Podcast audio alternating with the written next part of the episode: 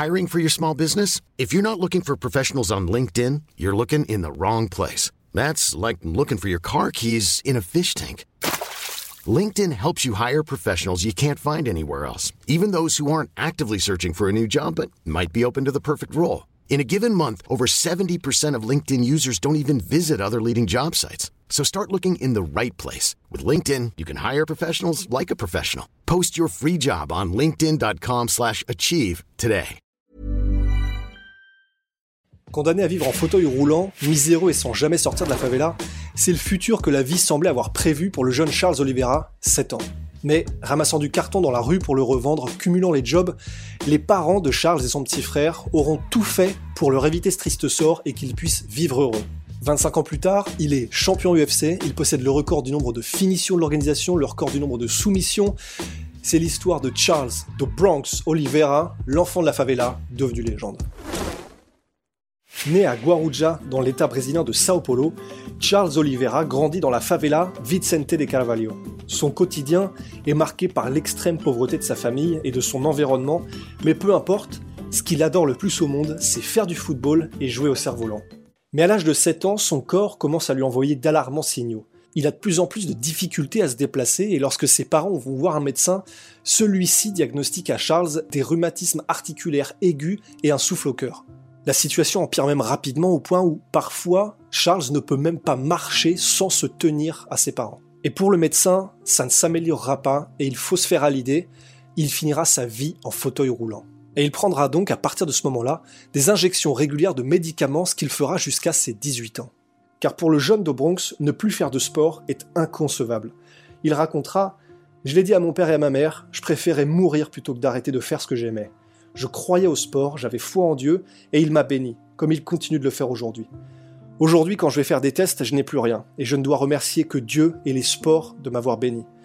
Le médecin nous disait, le problème se situe sous sa cheville, à l'endroit où tout le poids du corps est supporté, c'est très risqué de persister à vouloir marcher, il pourrait finir paralysé. Mais je ne pouvais pas accepter ça. Et alors qu'il a 12 ans et qu'il continue le sport malgré ses énormes problèmes de santé, Charles va faire une rencontre qui va changer sa vie à tout jamais. Nous vivions à l'arrière de la maison de ma grand-mère, et dans la rue de ma grand-mère, il y avait toujours beaucoup de maisons à louer. Un jour, un couple avec deux enfants est venu y habiter, et j'ai fini par devenir très ami avec ses nouveaux petits voisins. Et au bout d'un moment, le père de ses enfants, Paolo, que nous considérions presque comme un oncle, a demandé s'il pouvait nous emmener à un cours de jujitsu.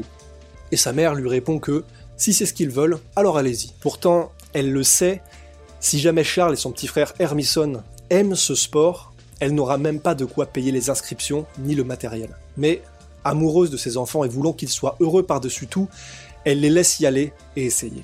Alors du coup, Osana va aller voir le professeur Jujitsu et lui demander ce qu'il est possible de faire pour qu'il continue à participer malgré leur manque d'argent. Elle lui demande même s'il est possible d'obtenir une bourse, ne serait-ce qu'une seule pour un des deux frères, probablement en ayant dans l'idée que ce frère-là apprendrait à l'autre ensuite à la maison tout ce qu'il avait appris pendant la journée. Mais grâce à un projet social mis en place à ce moment-là dans la favela, pour faire voir aux jeunes autre chose que la violence du quotidien, ils obtiendront chacun une bourse pour continuer le Jiu-Jitsu. Malgré ça, la progression des deux frères et leur passion pour ce sport continuera de creuser un trou béant dans les économies des parents Oliveira. Car au-delà des frais d'inscription, il faut payer les kimonos et les frais d'inscription au tournoi. Alors pour permettre à Charles et à son petit frère de vivre leur passion, les deux parents cumuleront les jobs. Antonio, le père, travaille sur un marché de Guaruja et Osana est femme de ménage et tient en plus un petit stand à roulettes sur lequel elle vend des hot dogs et des saucisses dans la rue. Prêts à tout pour leurs enfants, Osana et Antonio iront même jusqu'à ramasser et vendre des cartons qu'ils trouvaient dans la rue. Nous n'avons jamais eu le meilleur, dira la mère de Charles.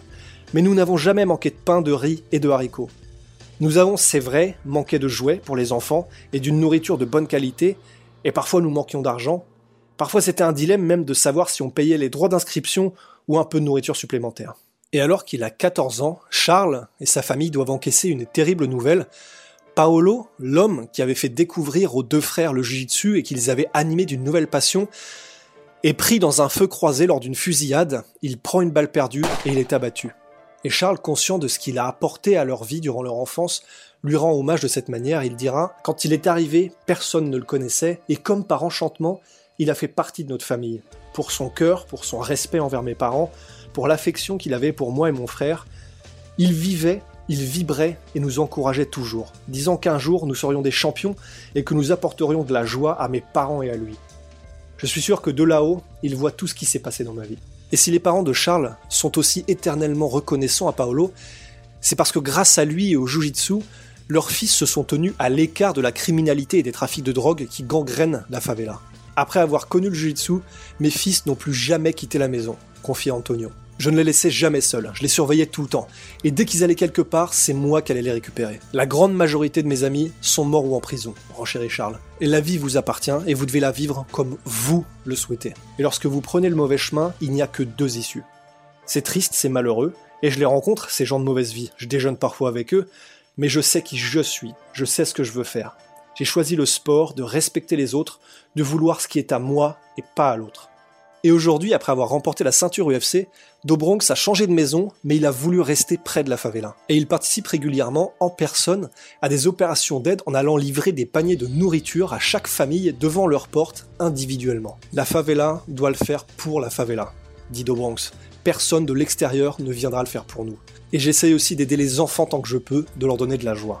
Comment voulez-vous ne pas être un fan absolu de quelqu'un comme ça? De quelqu'un qui, en plus d'être une personne en or, comme on vient de le voir, est en plus de ça un des assassins les plus redoutés de la planète en MMA. Car nous n'avons pour l'instant évoqué que sa vie personnelle, mais sa carrière de sportif est tout aussi hallucinante. Débutant sa carrière en 2008, en deux ans il accumule un palmarès de 12-0, 11 victoires par finish. Alors ça commençait très bien, et il faisait partie des prospects les plus en vue du monde en MMA. Il n'en fallait pas plus à l'UFC, qui le signe immédiatement, il a alors 20 ans. Et s'il continue sur son incroyable lancée en plaçant deux soumissions de la soirée sur ses deux premiers combats dans l'octogone, sa première défaite contre Jim Miller marquera le début d'une période qui durera 8 ans et pendant laquelle tous les observateurs du monde du MMA le placeront dans la case talent qui n'a jamais réussi à vraiment confirmer. En fait, pendant ces 8 années, il alternera les victoires et les défaites, Chacun de ses combats sera ultra spectaculaire et il enchaînera les bonus de performance de la soirée, de combat de la soirée. Mais à chaque fois qu'il affrontait un gros nom, il trébuchait, poussant les gens à questionner son mental. Puis en 2018, quelques temps après son retour en lightweight, en moins de 71 kg, alors qu'il avait passé la majorité de sa carrière UFC chez les featherweight, en moins de 67, quelque chose semblait avoir changé avec Charles Oliveira, comme s'il était entré dans une nouvelle phase de sa carrière. C'était en juin 2018 et depuis, il est sur une incroyable série de 9 victoires d'affilée, dont 8 par soumission. Série qui se terminera en apothéose avec la conquête du titre par KO dans un combat au bout de la folie contre Michael Chandler. Et alors son style, c'est un Muay Thai propre, rapide et puissant, un arsenal de kicks ultra complet et qu'il envoie sans aucune retenue, parce que si jamais vous chopez la jambe de Charles Oliveira pour le mettre au sol, bah comme dirait Rorschach dans Watchmen, c'est pas moi qui êtes coincé ici avec vous, c'est vous qui êtes coincé ici avec moi. Parce que le jujitsu brésilien de Charles de Bronx Oliveira deviendra l'arme numéro 1 du brésilien. Parce que si jamais vous décidez de le mettre au sol, c'est vous qui atterrissez dans un monde de douleur et de torsion des articulations. Détenteur du record du nombre de soumissions à l'UFC, aller au sol contre Charles Oliveira, c'est un peu comme marcher sur du charbon ardent. Vous avez intérêt à être sacrément entraîné et sacrément confiant, parce que sinon vous allez y laisser votre voûte plantaire. Et en l'occurrence ici, un bras, une jambe ou une nuque. Et alors, depuis tous ces succès dans la cage, un des vœux les plus chers de notre fighter a également pu se réaliser, réussir à faire partir à la retraite sans avoir à se soucier d'argent ses parents. Il leur a donc acheté une ferme dans laquelle il a placé tout un tas d'animaux parce qu'il adore les animaux, et dans laquelle il fait aussi de l'attelage à cheval puisqu'il adore ce genre de choses. Et voilà, c'était l'histoire de Charles do Bronx Oliveira. Si jamais vous avez aimé, n'hésitez pas à mettre un pouce bleu, ça nous aide énormément, et pareil si vous vous abonnez. Et puis, ben, à bientôt sur la chaîne La Sueur pour euh, d'autres podcasts ou d'autres portraits ou d'autres anecdotes. Prenez soin de vous et ciao